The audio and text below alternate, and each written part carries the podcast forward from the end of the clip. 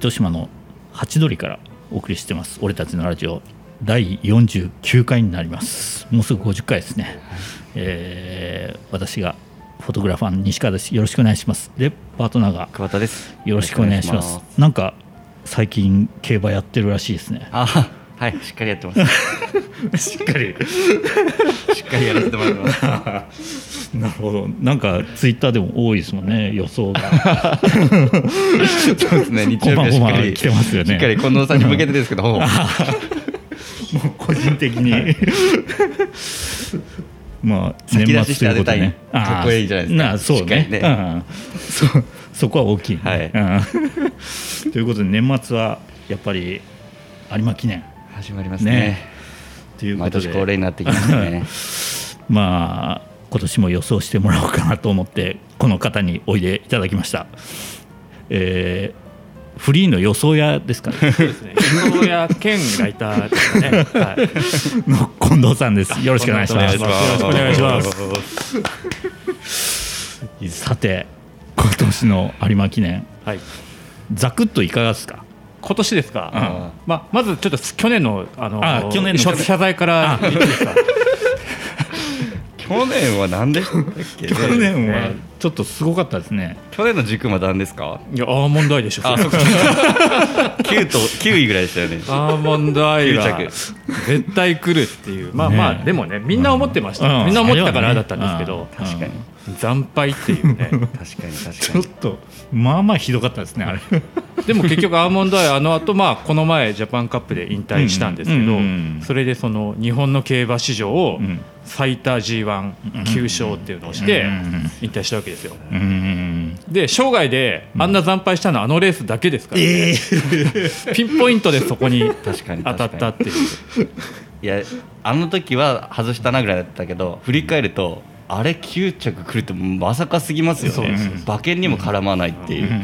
実それ際はまあまあしょうがない。しょうがないですよね、うん。あしょうがないということですね。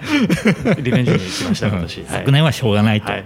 でも今年はどうだろうと、今年ですよね、はい、今年はだから去年のアーモンドアイみたいな、うん。かもう絶対的な馬はあ絶対王者はいないんですね。なんか何頭かうん。うん。こう実力馬がいるんですけど、うんうん。じゃあその中のどれを取捨選択するかっていうなるほど。ところですよね、うんうん割と群雄割拠。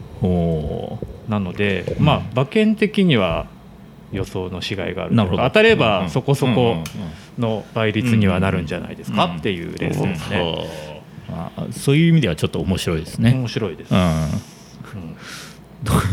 どこに行っても近藤さんが赤字解消できるかもしれないと。そう結局でも有馬記念ってそう考えるからうん。僕ずっと振り返るんですけど、うん。ほとんど当たった記憶ないんですよ正直。今今から言いますけどいきなり言いますけど。でなんでかっていうとやっぱり結局最後のレースなんですよね、うん。年末最後のレースなんですよ、そうですよね。でこの段階でまあ赤になるわけですよ大体毎年。するとそれをこう一発逆転うん。しようってやっぱ考えちゃうじゃないですか、やっぱ気持ち的にそうなりますよね。うん。別にそのこの有馬記念の1週間後またレースあるんですけどね。でも一応今年 今年プラスっていう何かこう肩書きが欲しいわけですよ。そうなるともうねもうバットもうねもう最大限長く持って振り回そうとするわけですよ。バットギリギリギリギリ持ってですね。まあ当たんないですわな。っていうことの繰り返しなんですけど、うん。まあでも今年もまあそれに近い状況ではあるんですがだから今年はなんかもう,、もう無理に穴は狙わないです。あもう逆に。でも、でも別にそんなガチガチはやっぱね、買わないですよ。っあていう、まだ逆転可能なところにはいるんで、おおーすごいな。おーおーいけるじゃないですか、はい。そしたら。ちょっとなんとかいい年越しを。まだ大丈夫なぐらいの赤。赤？あえっ、とですね、うん、でも秋春先まで調子良かったんですよ。今年おうん、で、その直近のだんだんだんだん減らしつつ、一進一退の攻防を なるほど、うん。しながら、うん。いつだったかな、僕ツイッターで。あの一進一退のうん。予断がならない状況が続いてますみたいなのつぶやいたらこのご時世に予断がならないっていうのを、うん。なんだなんだったかな競馬で使っ使ってるのは僕と誰だったっけ？いや違う。あれはあのまああのこのご時世にうん。予断はならないって使ってるのを、うん。コロナでつコロナで使わっているのに近藤さん以外あ違う。コロナ以外でいないですみたいな。そうそうそう言われたんですけどそう。それもう予断がなれない状況がずっと続いてたんですよ。ただこう11月にうん。こうもうなかなかの大スランプが来てあそこまでいいとこ行ってまあたんですね。ギリギリ行ってたんですよ。うん。11月に本当に恥ずかしい話なんですけど40連敗ぐらいしたんですよ。40連敗？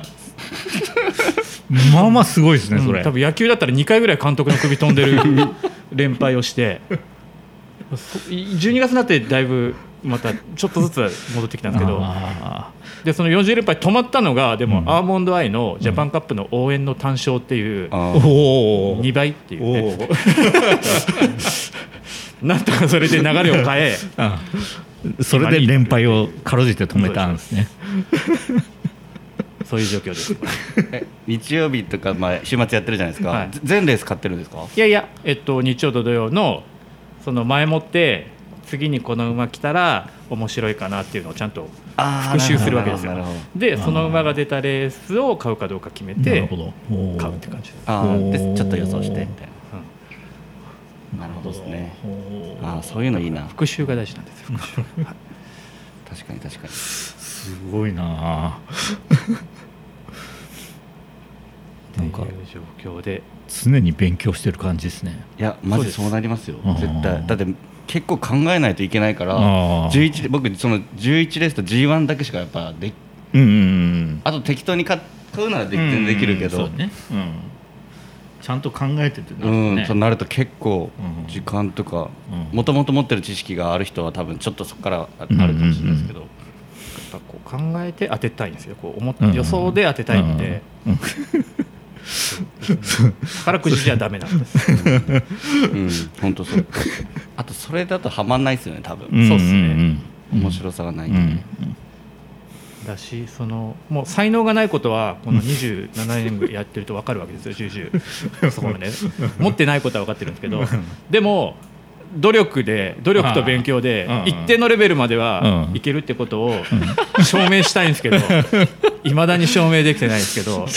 まだ人生は長いですよね。ね努力に勝る才能はなしっていうところをいずれ証明したいなと。思ってますもう20年27年経ちましたけど。そろそろ開花するかもしれないですよ。そうもう遅咲きですよ、はい。そうなったら息の長い趣味ですよね。よくよく考えると、うん。まあね、うんそうそう死ぬまでできますからね、うん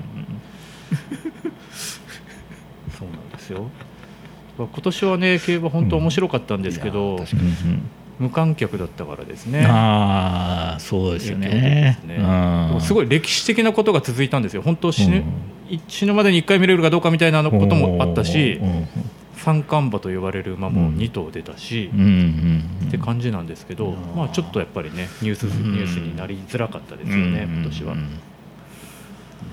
今年はまあね。でもなんかあの有馬記念の投票がうん。過去最一番だったんでしょ？多かったなんかそうそう投票数がですね YouTube で面白いの見てあの AKB の総選挙の票数とう馬をねこう組み合わせてうんうん。1位が誰々で2位が前田敦子みたいなこうしてて今年初めて上位5位をうん。馬が独占したらしい。おお勝ったんだ。6位に松井樹里奈が来たみたいな。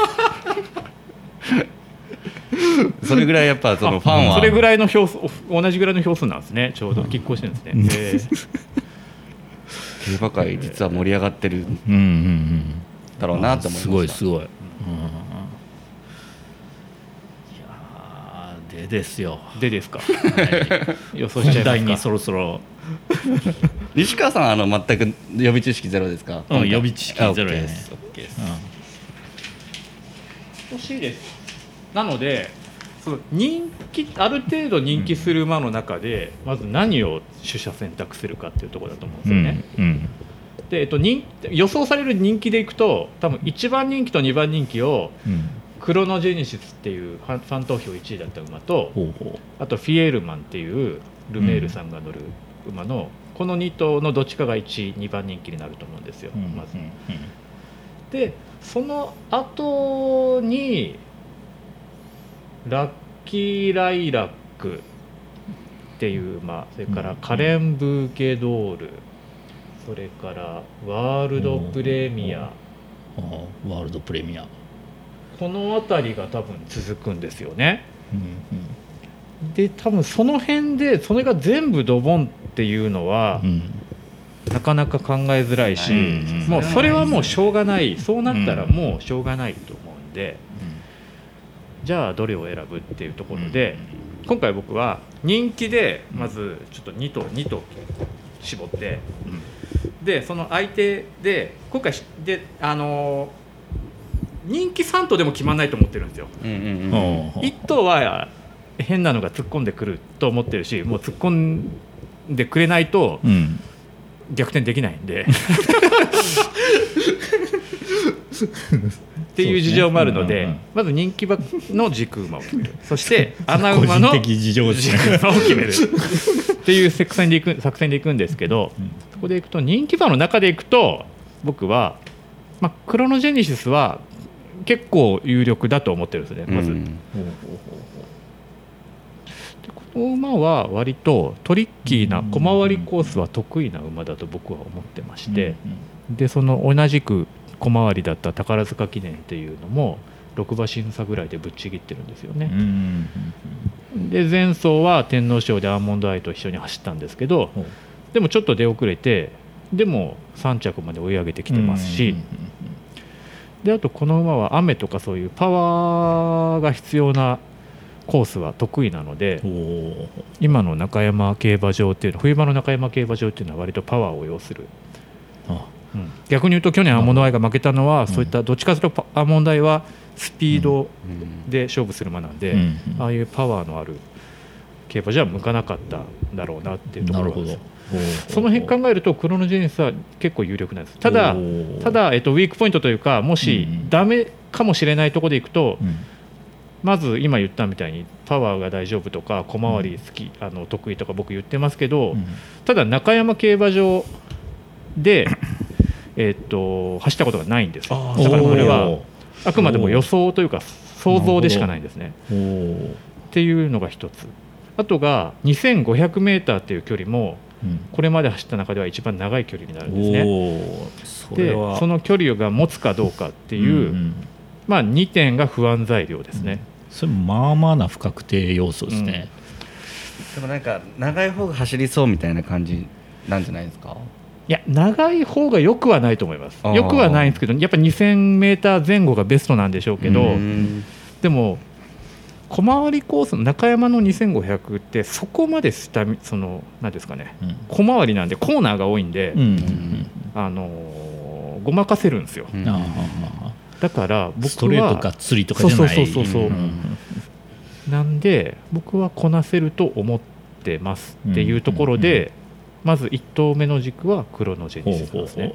う。なるほどでちょっとこの11月の40連敗で不安になって 弱気なので人気馬1頭だけに絞るのがいささか心もとないっていうところで もう1頭はカレン・ブーケドールですね僕は。フィエールマンではなくカレン・ブーケドールの方にします。はい、でこの馬はまだね2勝しかしてないんですよ。でも障害成績で4着以下になったことがないんですよね。もう常に安定してあ走る。上位にはないけど走る。おなんでこの前の世紀の一戦と言われたジャパンカップも、うん。アーモンドアイとコントレールとえっとなんだっけ。3歳牝馬の。ンレグリア？デアリングタクト。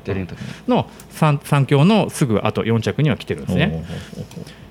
っていうところでカレン・ブーケドールもでなおかつ今回ずっと今まで、えっと、津村さんっていう、まあ、ジョッキーと走ってたんですけど、えっと、それでなかなか勝てなくて、うん。うんまあ、馬主さんもゴーにやして池添さんっていう、まあ、オルフェーブルとか乗ってた勝負強いここ一番であの強さを発揮する機種に乗り換わってるんですね。っていうところも含めてカレン・ブーケドールうん。でこれどっちも牝馬なんですけど今年なんか、まあ、有馬記念って割と世相を切るじゃないですけど1年の最後というところで、その1年のなんかこう象徴するようなうん。結果になったりもするんですけど、そこでいくと今年ってとにかく牝馬の年って言われててもうなんか要は男馬と女馬が混合で走る G1 レースのうん。ほとんど牝馬が多分勝ったんですよ、それぐらい牝馬優勢の年で、うん。だから最後も牝馬っていううん結末うんうんもあるかなっていうところで、この2頭です。うんなるほど。ほ僕と一緒です。うお一緒？はい。僕が逆にカレン・ブーケドールが本命です。うんうんうんうんうん。ほで逆にフィエールマンは僕はかなり軽視してるんですけどただルメールっていうだけでやっぱ怖いけどフィエールマンは逆に中山競馬場は向かないと思います。僕もないかな去年4着に来てるんですけどそれ、うんで去年があまり調子が良くない中で4着に来たから今年はもっといけ来れるっていうなんかことをよく言われてるんですけど、うん。フィエールマンはそういう小回りコースでビュンって伸びるっていうよりはこう惰性でずーっとこうロングスパートをじりじりじりじりしたいタイプだと思うんで直線の短いコースは基本的に向かないと思いうんます。あとそんなにパワーというよりはこう切れ味とかで勝負したいタイプなのでうん。中山競馬場というのは直線に急な坂があるんですね。うんうんうんでその坂もあんまり向かないと思います、うんっていうところでただ言うても G1 勝ちまくってるルメールが乗るんでうん。まあちょっと相手には買いますけどうん軸にはしないです。うん。っていうカレン・ブーケドール・クロノジェニシスがその本命の中での軸ですね。でその相手に何を持ってくるかっていうところなんですけど、うん。もうここはね、まあ、もう僕この収録があったんでもう先週ずっと考えてたんですね。もう先週もうサウナの中でずっともうもうもうずっとこればっか考えてたんですよサウナ行った時は。でも結論としては、うん。穴馬は僕は、えーまず1頭目はオセアグレイト。オーツェアグレイト？っていう前走でステイヤーズステークスっていう G2 を買ったんですけど横浜ジョッキー、この馬ですね。でもう1頭はミッキー・スワロー。ああやっぱ。この2頭のどっちかが3着までに入ってっていううん。穴2頭はその2頭にします。でどっちも中山競馬場得意でそういう小回りとかが器用なタイプの馬なんですね。でオセアグレートに関しては、えっと、横山典さんっていうもう大ベテランが乗るんですけど、結構天才肌の騎手で何やるか分かんない人なんですよ。こう なんていうんですかね。今までずっと後ろから行ってた馬をうん。急に逃げてみたりうん。でそれでなんかもうハマって大勝ちすることもあるんですけど、うん。逆にそれで惨敗することもあるんですね。う。ーん。だから なるほど。読めないんですけど何かいうん。やるかもしれないっうんていうっていう機種に乗り換わって前走で勝ってるんでこのノリさんとの相性もいいんじゃないかなオセアグレート。で前走勝って勢いに乗ってるけどその前の着順がもう全然ダメなんで、まあ、人気にはまずなりえない。うん。そうですね。っていうところで、オセアグレート。でミッキー・スワローは有馬記念って結局秋にいくつか G1 がある中の最後に G1、うん。ある G1 なんで、大体どの馬もその前のジャパンカップとか天皇賞とか、その辺が目標で、うん。まあ、その余力で最後有馬記念かうん。走って休むとかっうん。ていう馬が多いんですけどこのミッキー・スワローは多分使い方を見てると数少ないもう有馬記念を目標にして走ってきてると思うんですよ。ううん。前走のジャパンカップはそんな得意じゃない東京競馬場なんですけどでそこ叩いてここの有馬記念がうん。勝負レースで来てると。ここに合わせてきてる。ほうほいうところもあってううん。この2頭ですね。うんなのでカレン・ブーケドル・クレノジェニシスが1列目にあって2列目にオセアグレートとミッキー・スワローが来てでもうその相手はかなり広くあずらずらずらあ なるほど。そういうね。っていう3連でほ行こうと思ってますがううん。あさっての枠順発表で どうなるかっていう。ーそこでまた変わるかもしれない。ですね。まあそれだけ枠が重要っていうことですか？重要ですね、まあ、うん馬によってはやっぱり内枠じゃなきゃだめなそのじ馬もいるし、うん。要は中山競馬場っていうのの 2500m っていうのはもうスタートしてすぐコーナーになるんで基本的に外枠は不利なんですね、うんうんなのでうちにに越したことはないんですけど、うんっていうところでうん。枠順。であと今年？うんそうですね結構今年はなんていうんですかねスタミナ比べになると思うんですよね。うん。あのー桑田さんの好きな奇跡が今年も出てますけど、うん奇跡出てますね、この奇跡っていう馬はとにかくもう気性が難しくて 一回行き出したら止まらないんですね。もうもう騎手の制御が効かないんですよ。で前回のジャパンカップももう大逃げしてバテたんですけど。でその馬がいてもう一頭バビットっていう3歳馬がいるんですけどこの馬も逃げ馬でうん前回菊花賞であのーうまく逃げれなくて負けたんですけど、うん。もう今回は逃げるって割と宣言してるんですよ。なのでバビットが逃げて、うん。まあ、奇跡が袖についていくのかあるいは奇跡出遅れたとしても、あのー瞬発力で勝てるタイプじゃないんでうん。途中からもう早めにスパートかけると思うんですよ奇跡。ってなるとそのスローペースで直線まで溜めて溜めて溜めて、うん最後ドンダッシュっていう展開にはならないと思うんですなるほど。ね今年。うんうんうんそうなるとある程度そのパワースタミナうん。が必要になってくる。うんって考えるとやっぱりさっき言ったフィエールマンとかはそんなに得意じゃないと思うんですよね。なるほどなるほど。うんなるほど。深いなちょっと僕の穴馬というか聞いてほしいんですけど、はい、まずはオーソリティ。オーソリティね。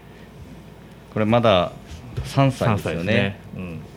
なんか YouTube で、はい。なんか有馬記念の最強血筋が実は入ってるみたいな。ああああほえっとそれおじいちゃんはおばあちゃんかわかんない。父親がまずオルフェーブルはい。三冠馬ですね。でオルフェーブルは有馬記念引退レースの有馬記念で多分78馬審査でぶっちぎって最後勝ったと思うんですよ。あそうそんな感じだった。確かその、うん。どっちもめっちゃ話して勝ったみたいな。で、えっと、おじいちゃん母親のお父さんのシンボリクリスエスっていうこの前亡くなった馬がいるんですけどこの馬も引退レースの有馬記念で同じ多分10馬審査近くつけてぶっちぎって最後勝ったんですよ。っていうその有馬記念引退レースの有馬記念をぶっちぎって勝った 多分父と祖父あの祖父がいるっていう まあ血なるほど統ほうほうほを言われてるんだと思いますね。それとモズペッロ。あもう大穴ですね。モズベッうロは僕も 大穴。僕もだいぶ考えたんですよ。迷ったんですけど、うん、モズベッドはねいいいいと思うんですけどただいかんせんその半年空いてる理由がやっぱちょっとアクシデント明けなんであそうなんですね。もともと宝塚記念記念使った後にえっと秋普通に10月ぐらいに使う予定で牧場から帰ってきたんですけど牧場からあのバウンジャーっていうトラックに乗って帰ってきてその厩舎に戻戻って降りる時に暴れたかなんかで怪我して なんか切りなんか結構な切り傷を作って塗ったらしいんですよ。でそれでしばらく復帰が遅れて最後有馬記念っていうところなんでそこのコンディションがちゃんと整ってるかどうか。で整ってればでもこの馬ね確かに中山の2500っていうのは 面白いと思います。ね。でかなり多分最低人気に近いんじゃないかなモゼベッロって。ぐらいないと思いますよ人気。なんかちょっと名前的にモズカッちゃんを思い出しますねこれ。あいつだっけ？一昨年かな？去年かな？かな。一昨年ですね。ああだからモズカッちゃんと同じ馬主さんですよ。そうですよね。お宝塚記念が12番人気で3着取って来てますよ。そうでしょ、う。んうん G1 ではまだ勝ってないんですね。うんうん。でもその前の中山の日経賞っていう G2 同じ有馬記念と同じ 2500m ですよね。これでも2着に来てるんですよ。だから中山適性あると思うんですよ。おだからこれだけ人気ないんならあの全然買うのは美味しいと思うけどただまあ軸あには軸ではないですね。相手 では絶対買った方がいいと思います、三角です。うんうんうんなんか当初カレンブーケドルがここまでお強くなると思わなかったから、うん。もう単勝でもう面白いなと思ってたんですよ。単勝は面白いと思うんですよ。このね勝てない勝てないと言われてるカレン・ブーケドールのあえてここでさ単勝を買うっていうのは、うん。意外とでも人気ですもんね。でも10倍弱じゃないですか。多分10倍つかない一桁の後うん。半ぐらいになると思いますよ。うわなるほどね、まあ枠ですね。あとはだから内枠入ればカレン・ブーケドールは全然うん。より有力ですよね。この最後ジャパンカップですかね、はい。カレンブーケドル出てるの。あのその辺は感覚的には大丈夫な感じなんですか？カレン・ブーケドールはどっちかっていうとこう叩き量化型って言ってなんこうだんだん走るごとにコンディションがちょっと上がっていく傾向のある馬なんで秋3戦目っていうのは一番走る頃だと思いますよ。うん。うん完璧やんじゃん なるほど。西川さん3連単でしょ？うん。もう近藤さんの言うことを素直に聞いて買おうかな。怖い。怖いわ。そんなんダメですよ。だから結構馬券結構似たような感じになりますよねそうなると。でもねそれか、まあ、僕を信じるのもいいですよ。信じるか、あるいはもうここいつ40連敗男だっていう目で俺いくつか絶対来ないなと思ってる馬がいるんですよ。あーおそれおそれ気になりますね。そそれ買えば当たるじゃないですか自虐すぎるけど。えでもそれでいくと俺その一一頭は俺オーソリティなんですよね、ああそうなんや。おオーソリティはおいや絶対来なくはないですけど買わない理由はえっと中山多分そんな得意じゃない。東京直線長いコースの方がうん。向いてる気がして中山3回走って1着5着3着。なで他は全部勝ってるんでこの馬。中山そこまで得意じゃなさそうなのに多分そまあまあ人気するんですよ多分この。馬そうですね。だからあんまり美味しくないな。あと今年の3歳馬のなんていうんですかねレベルっていうんですかね。あのー要は3歳馬って今まで3歳としか走ってないんですね。うん。で初めてこの辺からうその上の世代の馬と混合レースに出てくるんですけどあのーコントレイルっていうもう一頭ずば抜けた馬はいましたけどうん。その下の馬たちっていうのがこれまでその先輩たちと走ってそんなにいい成績を残してないので。うん。世代的にそこまで強くないんじゃないかなっていうところもあってオーソリティは今軽視してます、うん。であとはワールドプレミア去年3着に来たうん。武さんが乗る、うん。この馬も去年の3着は一か八かの最高峰から追い込みがはまってきましたけど基本的にこの馬も中山明子さん向かない。ロングスパだんだんだんだんエンジンがかかる馬なんで、うん。2年連続奇策がはまるとは思えない。でにこのままそこそこ人気するんでうん。だったら買わないです。うん。であとは「ユーキャンスマイル。これはもう多分もうこれは多分普通にないと思います。これはないですね。実力的にもないですね、あとペルシアンナイト。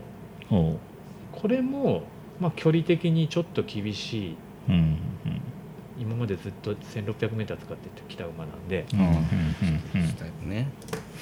今この4頭を消してそれ以外をなるほど3列目で買おうと僕は思ってるんで、この4頭となんか人気どころを絡めればううん。なるほど。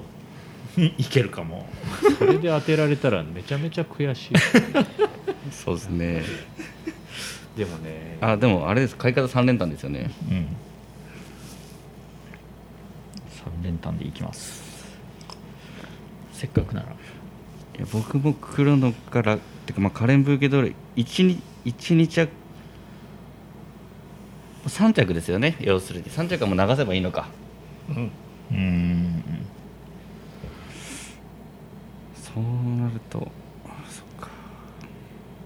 でもクローノとカレンがもし2頭軸だったらある程度絞らないとこうそうですね。つかない。どっちも人気馬なんで。うんうんうん。難しいな。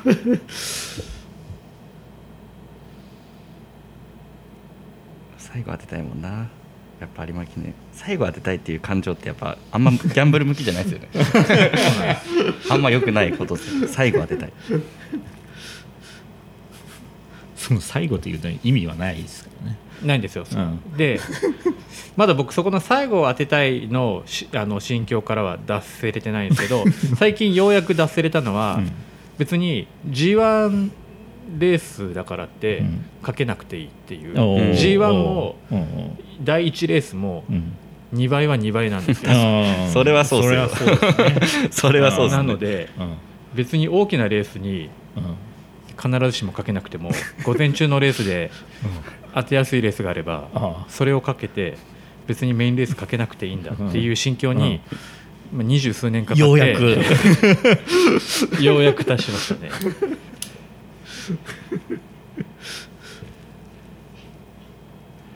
やつはどうですか？ブラストワンピースプラストワンピースはまあ相手では買いますよ。あの中山競馬場負けてないですからね、うん。この馬。中山競馬場過去多分2回走って2回とも勝ってるんじゃないそうですね。ですよね一昨年軸馬でうん。一応ね。当てた、うん。ただまあ今年の成績があまりにもひどいんで あー。7着16着11着なんですよね。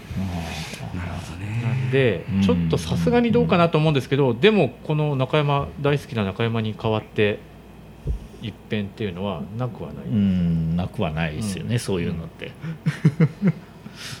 単勝だとさ、まあ、30倍近くつきますよね。まあでもまあ1着はないか。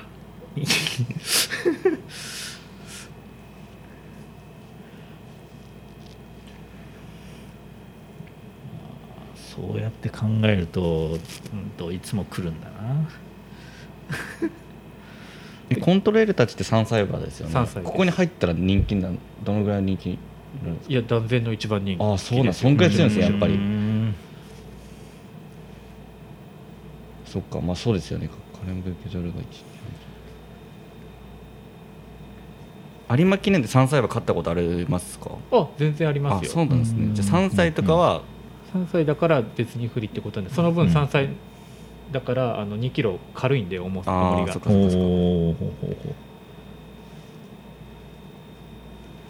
多分。そういうハンディもあるんか。コバ有利でもあるんですよねでも。まあ有利というかやっぱ。てかやっぱ結構勝ってるんじゃないですか3歳ね里のダイヤモンド。がそうだし。ゴールドシップもそうですね。オールフェーブルそうですねあビクター・アレキサもそうですね。すごいなあ有馬記念この10年。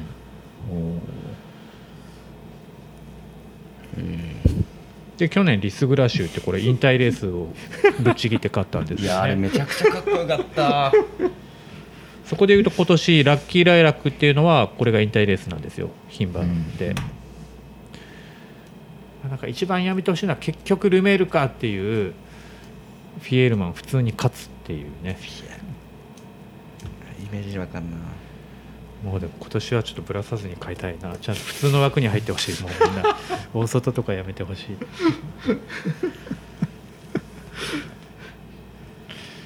ちなみにその大外に来たら本命は変えるぐらいのレベルですか？えーっとカレンとクロノがですか、はい。クロノは買えないです。あおカレンが大外入ったらちょっと迷いますねうん。その買うか。確かにそうですよね。私この穴馬にとあオセアグレイトも大外入ったらちょっと買えるかなどうかな。ただいや買えないかな。大外入ったら入ったなりに横山のりさんは何かしますよ。なるほどまあ去年去年かな？きょえっ、とミッキーさん一昨年か。一昨年あのーそれこそブラストワンピースが勝った年ですよね、あの年僕多分ブラストワンピースとうん。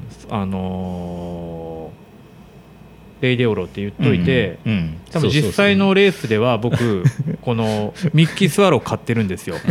でその時ミッキースワロー横山のりさんが乗ってたんですけど最高峰からポツンっていって、そのまま終わったんですよ。何も何も楽しめない。直線声を出すこともできず。まあそういう危険性があるんですけど。うんなるほど。あー。何かやらかすか。一か八かですね。パルプンテーですね。あそれは一昨年悲惨でしたねそら。そうです。まあ毎年悲惨ですよ。去年は結局そっか去年はブラストワンピースですね。うん。あ違う違う。アーモンドアイがダメだったんですね。そうそうそうそう近藤さんい一着がうん。カレンブーケドールとでクロノでで2着何頭ですか？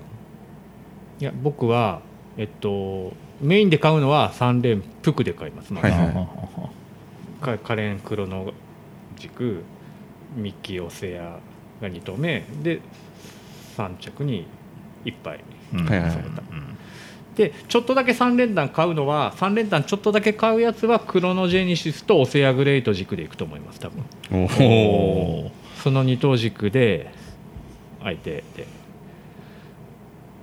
でその2頭はもう1着から3着どどう来てもいいあのマルチっていう買い方でうんい。きます、うん。おー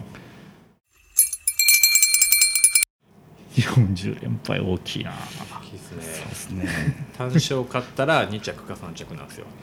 副賞買ったら4着か5着もうね負のスパイラルがひどかったですね。ひどいですねそれ。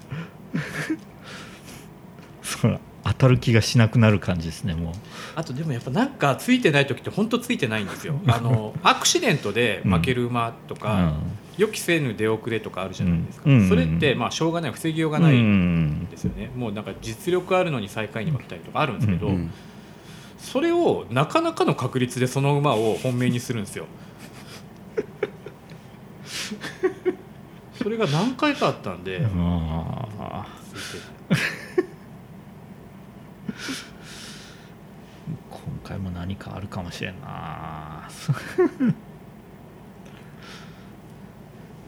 いやでもちょっと楽しみですねまた。はいうん。27ですねちょっと今聞いてたらやっぱ今年面白いんじゃないですか。なんかこう。割とどの馬にもチャンスがあうんる、うん。でも確かに僕も近藤さんと一緒で2番人気は来ないんじゃないかなって完全に素人ながら思ってます。2番にフィエルマンですか？はいフィエルマン。いや来ないですよ。来ないですよね。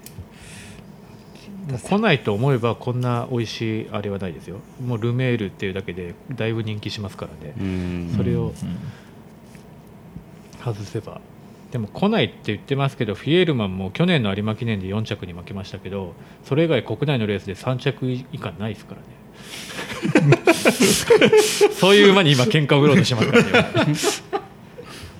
ね。まあそのオセアグレイトとミッキー・スワローが来ないのはもう仕方ないんですけどやっぱカレン・ブーケドールとクロノジェネシスのうん。どっちうもん。負けたらもう来年は呼ばれないんでしょうね僕はね。ってなんか一番でも黒の3着以内に来ないことはイメージ湧かないですよねなんとなく、うんうんうん、距離が長くてもそれそう3着までには持ってこれんじゃないかなって気がするんですけどね。う、んうん西川さんあれでいいんじゃないですか？じゃあもううんディープボンドの単勝。ディープボンドは、ね、多分出れない。それか金や金,、えっとね、金曜日かな？多分発売が金曜日の多分夕方ぐらいから始まるんですよね、うんその始まった段階でうん。西川さんがうん。モズベッドの単勝にうん。多分5万ぐらいぶち込んだらあのオッズが動きますよ。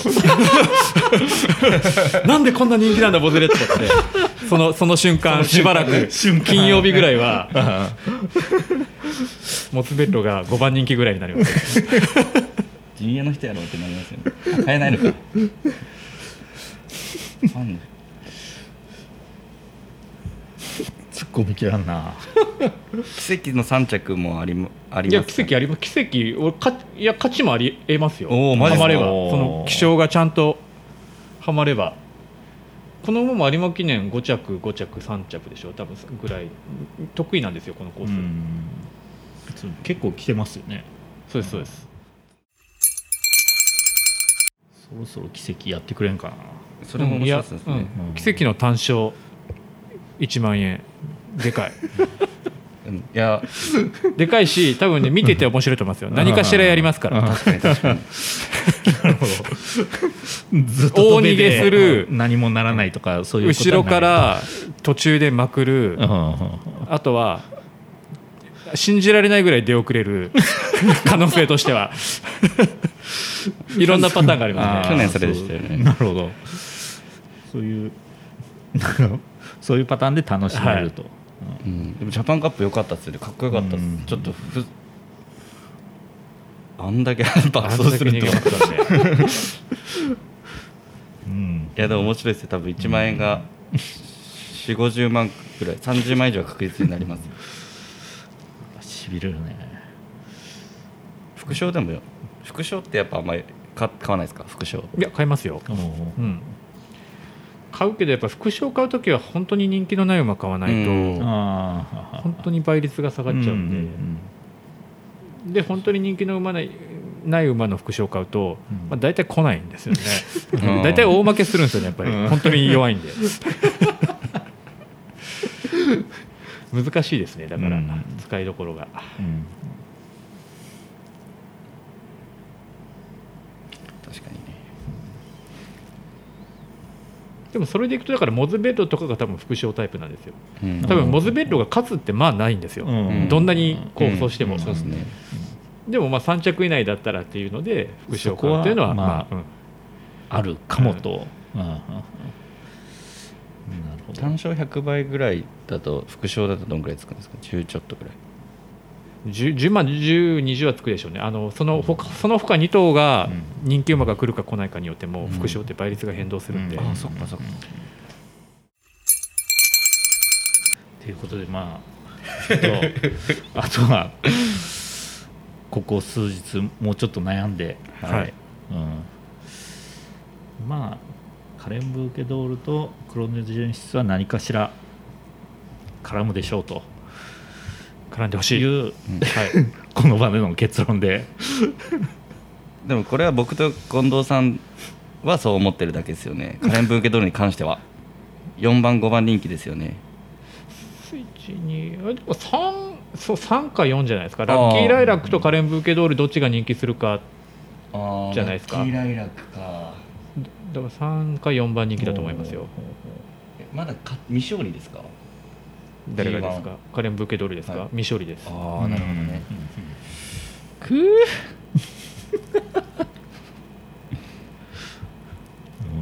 締めようと思ったらまだ迷うよ すいません。ごめんなさい。やりましょう。ということで今年は当たるのでしょうか、当たるのでしょうか。はい。これはこんな収録で大丈夫なんですか？今回本当になんか飲み屋な感じなんですけど 全然大丈夫です。今まで以上に。全然大丈夫です。まあ、とりあえずはい。もうバスッと大胆に編集しますんで、来年も呼んでいただけるように当てたいと思います。はい、はい。じゃあこれ当ててはい、楽しい年末を過ごしましょう。そうですね、はい。ということでありがとうございました。ありがとうございました、良いお年を